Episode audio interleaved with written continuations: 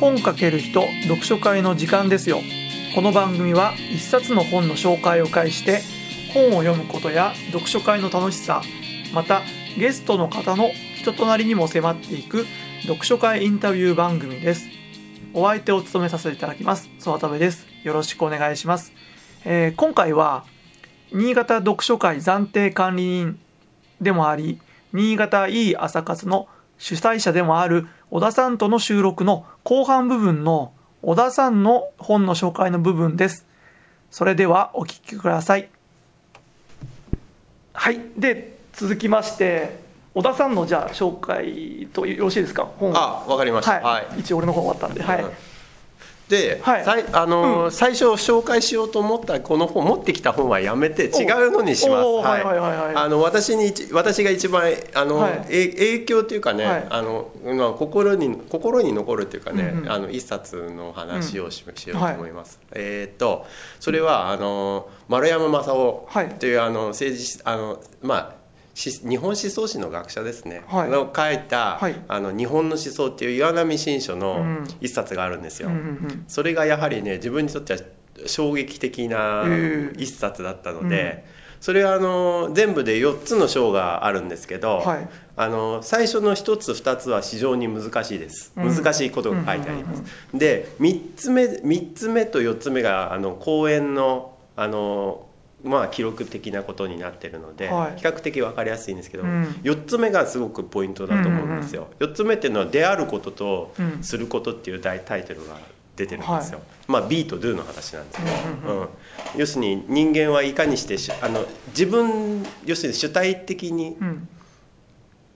行動するにはうんということですよね、うん。うん。という分析がされてて日本人というのは、うん。とかくその自分から自ら動くことではなくないという性質があるんじゃなほいう。それを打破しないと、うん。要するになまあ人間らしいっていうかな。本真の意味でのその人間にはな人間的ななんて言ったらいいんだろうなにはではないんじゃない的やな、らされてるうん、感じゃなくて自分で、昔はだからそのほら例えば昔江戸時代であれば、はい。あの武士であることが、うん。であることでほぼ全てのあれが決まる社会だったわけじゃないです。うんなるでそれは全てではないですようん。もちろん、うん。でも今っていうのは何をするかによって、うん。その評価される時代でもある,、うんあるし、うん。何かを求めすることを求められる時代うんですよね、うん。うん。そこのそのほら近代化っていうか、うん。明治明治維新があって、うん。っていうことなんですけど、うん。によってガラガラポンになったわけですけど、うん。そこの部分で本当にじゃあ日本人っていうのはちゃんとその近代化して自分で自ら考えて、うん。自ら決断して行動してその結果の責任を取るっていう、うん。ちゃんと人間像になってますかっていう問題提起の本。問題提起の部分なんですよ。この本はちょっとは話挟んでいいですか、はいはい。結構古い古典的な本でしょうかね。うん古典とよ呼んでもいいと思います多分、はい、古典ですね小田さんはでもこれいつ頃これはあれですよ。大学大学の時にもう覚えてるんですけど、ええあれ一応教職取ってたんですよ。あそうなんですか。で教職でね、なぜほら教育が必要かっていうあのあのどの学問にもあるんですけど、うんうん。あの教育言論っていうのがあるんですよ、うん。医学にも医学言論っていうのがあるし経済言論とかあるわけじゃないですか、はい。その中でその先生が言っててあの紹介して紹介したんですよこれこれあのさ参考図書ではないけどなんかうん。出したんですね、ほんで全く見たんだけど、うん。見た見見た全然関係ねえじゃんとかって思ってたんですよ。うん。である時読んでたらあの最初最初は難しい話にあの難しいそのあれなんだけれども、うん。今までのその日本の歴史に関するせんあれですねモヤモヤ的な部分が、うん。こうスッとこうあこういうことだったんだっていうのが書いてあったんですよ。で最後のその2つのそのうん。章に関して言うと、そのさっきも言いましたけど公演のうん。あのぶあのところを取っているので、うん。3つ目のところは、にうん。日本のその学問の問題の話でうんささらがささら型とタコツボの話をしてたんですよ。それ面白そうですね。うん。というのはうん西洋の学問というのははい。哲学というのが最初にあったのでそこから枝枝分かれしていってあの竹ぼうきのささらのような形になってうんて基礎がちゃんとある。うんなるほど。日本っていうのは要するに明治維新以降西洋の学問を輸入してきたので要するにその元元も元がないところにそのささらの先端の部分がこう入ってきたからあつなげるものがない。ーはという話をされてるんですよ。うん。3つ目はね。うん。だからタコツボ日本の学問というのは要するに自らその掘っていく穴を掘っていくみたいなうん。横とのつながりがちょっと薄くなってるんじゃないっていう話をされてるんですけどうん。まあ今はそんなことはないと思います。ね学際研究とかっていろいろ出てるのでうん横断してる部分があるのでそれは今昔はね今は変わってるので。で4つ目はそのあのそあることとすることと。うん。ということで B と Do の話になってきてる、うんそのその話で今また考えてみるとそのほらあの B と Do の問題というのは非常に深くて、うん。実は今興味のあるところっていうのはそのほらあの子どもたちのことだとか、はい。あのね、今現状生きづらさを感じてる子たちのことを考えていくと、はい。その人たその子たちっていうのはもっぱら行動によって評価されてきて、うん。うん、これをしてはダメだとうか、んあるいは「なんでこんなことするの?」とか言われてきてはい。ることによってその子の B が否定されてる、あうん、というふうに取られちゃうんあですよね、うんそうです子供。ねうん。そうだだだけどそのあの丸山正雄の本に関して言うと、うん。そうではなくてまあそれとはほら意味合いが違うんですけれど、することに主体的に動こう、うん。うん行動しようっていうことところにポイントを置いていて、うん。あその話がここでつながってきたなみたいなところがあって、うん。今今ピッと浮かんだので、それで今その話をしたんですよ。うん。あでも教育うんその丸山さんは教育者ではないで哲す。ねあのし思想思想史家なのでうん。要するにあの思想の歴史ですよね。ああそっかそっか。だからあの戦後の戦な戦後のあの人な戦後にあのあれですよね特に有名になったわけですけど、うん。まあ先日は戦争にも行ってるので、うん。戦争での体験とかいろいろあるんですけどなかそのことはなかなか言言ってないんですよ。うんはい。だあくまでもその学問学問的なそのあのあれですよね成果によってうん。成果っていうかいろんな論文たくさん書いてるんですけどうん。そこそれによって有名な人なので、うん。うん。あのだから日本人のそのあり方うんについて警鐘を鳴らしてるみたいな、うん。そのままでいいんですか？っていう、ううん。んそういうあの人なので。昔はねそれこそあの、うん。私より上の世代の人たちは、うん。もう神様仏様ぐらいの感じでうん。その業界ではね、うん。業界っていうのも変だけど感じなんだけど今の人たちは多分こうもう多分古典の域に達してるけれども読むべきかあの古典なのでうん。読んでおく価値はある。うんだし私はこれこの本を読んだからそのほら社会科学いわゆる社会科学と言われてるもののうん。例えば経済だとかね、うんうんうん。そういうものに興味を持つきっかけ歴史だとあかー。きっかけにもなったかなと思って。なのでかなりエポックメイキングな自分にとってはね、うん、本だったので。そうですね。そうなんですよ。その元になるような本ですよね。そのさっきの西洋タコツボとそうそうそうそう。そうなんです。根元になるような考え方を、うん、どうなんでしょうかね。なんか今お話聞いて、うんちょっと、ね、小田さんとどれぐらい年齢俺は離れてるか分かんないですけどもっと多分下の世代だと結構当たり前になってきてる観点もとかももありそうなんですけどそこはあれでしょうかね。なんて言えばいいんだろうな。これ昔の人が言ってるけど今このもうなってるよ時代は。その当時はすごい衝撃的だったかもしれないけど。ああどうなんでしょうね。今でもやっぱそんな傾向ですかね日本人。うん。俺なんかどっちでも取れるなって今聞きながら思ってて、うんそうなんですよ。俺なんかその中間になるんだなと思いながら、そうなんですよ、うん。実はこういうことこういう話をするっていうことはうん。あれなんですよ、その人のその受け取り方っていうのがやっぱり出てくるのである意味こうやってあの丸山正もそうなんで同じあのあれなんですけどあの自分が考えたイメージとか、そういうものうんをうん。形にしていくみたいなところがあって、あ。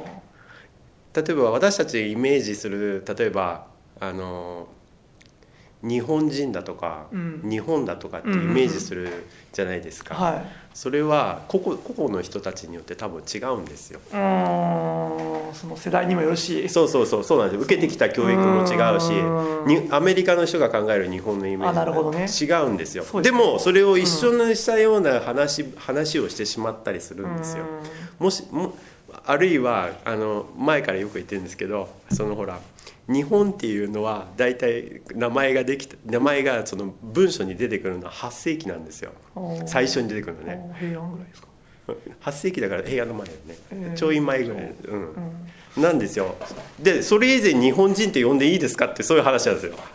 うーんななまあそっか。そうそう名前がないのに、ん。名前がないのに日本人って呼んでいいんですかって話あー。便宜上呼んでるけどね。うん。その当時その人たちが例えば5世紀とか6世紀でもいいんだけど、うん。その人たちが日本人の意識を持っていいたでしょうかっていう話なんだどうなんですかね。もう明治ぐらいになんかそういうのがナショナリズムじゃないけど。そうなんですよ。そこなんですよ、うんでも大概に、うん。た大体の人っていうのは、うん。その今日本人だからと思って過去にも訴求していくんですよ、なるほど、うん、そうですにね今日本人だから多分昔も日本人だと思ってたはずだ、まあ大体そうでしょうね。大体そ,、っちそうそうそう。でも違うんじゃね？うんってというこをとなんですよ。うん。みだから結局みんなその思い込みをこう、うん。思い込みだし、うん。あのまあ偏見と言ってもいいんだけうん。ど自分の受けてきた教育を教育とかうん。社会制度とかそういうものに全て影響されているものがこう出てくる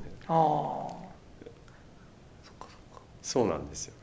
そこなんです。そこに気づかず、はい。あのほらあの真実の歴史だとかね、うん。正しい歴史だとかね、うん。言ってるんですけどねそれはあなたがそう思ってるだけで、うん。あなたの見解ですよそういうことそれがでも実は大手を振って、うん。あのまあ、共感する人も当然いますよ。いるんだけれどうん。それはその人たちだけのものですから、うん。っていうのっていうところに気づいたんですよ。この本を読むきっかけ？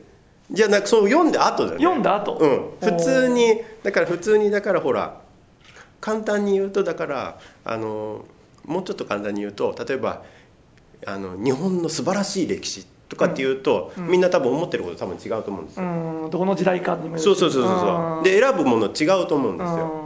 でそれをちょっとまた広げて考えると、うん。じゃあ果たしてじゃあ日本の歴史をみんな書こうということになった時にはい。みんな選ぶものが多分違ってくるはずなんでエピソード。書き方も違ってくるはずだし。うん。そこなんですよ。その人。あそうなんですよ。ーなるほどね。みんな同じなんですそれ田さんにとってはじゃあもうこれ本当にそういう思想的な特に日本のそうそうそうそうことを考えるきっかけになってそうそうることですかそうそうそうそうなんですよ日本のことを考えだから的なって言ってましたけど、うん。そうなんですね。どうでしょうかね。じゃあ小田さんからこんな無茶ぶりじゃないですけど、うん。どんな人に読んでやっぱりもらいたいとかありますか？どうですかね。どんな人っておなそれこそ人それぞれだからねおあれなんじゃないんですけど。うんまあ多分こ古典と呼ばれてる本本なので、はい。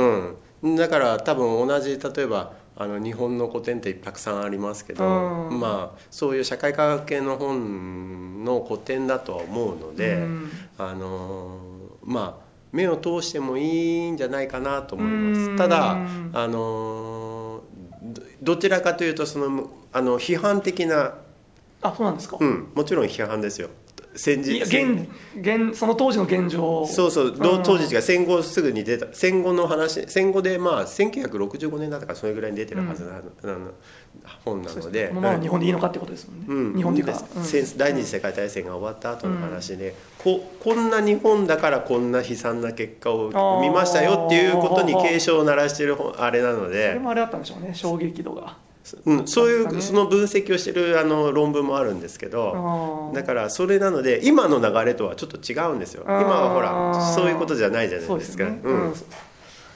その当時を知るとか、まあ、根本の日本の思想というか考えというか、うん。そういうのをなんていうのこの本で汲み取れるというか。そうそうそうですね。流れ的なものがそのあこれ今でもあるかもしれないねっうんていう、うん、この俺残念ながらこの本は読んだことなかった今初めて聞いたんですけど、あの坂口安吾うん。いらっしゃるじゃないですかあの新潟の市の、まあはいはいはいでなんだったかな日本文化史館だったかな、ああありますねで読んでて、なんかそこでも俺あ当時こうでここういうこと言ってたら今のその思想じゃないですけど、うん。西洋から何でも受け入れてみたいな、ますねだ衝撃的だったんだろうなーっての見ても俺今はちょっと時代がずれすぎて、うん。ピンとこないかもしれないけどあなるほどなーって思えうんてうんうん読めたんで、うん。そういうこことのも含まれてますかね？なんか俺がうん。今どういう方か理解しようかと思って。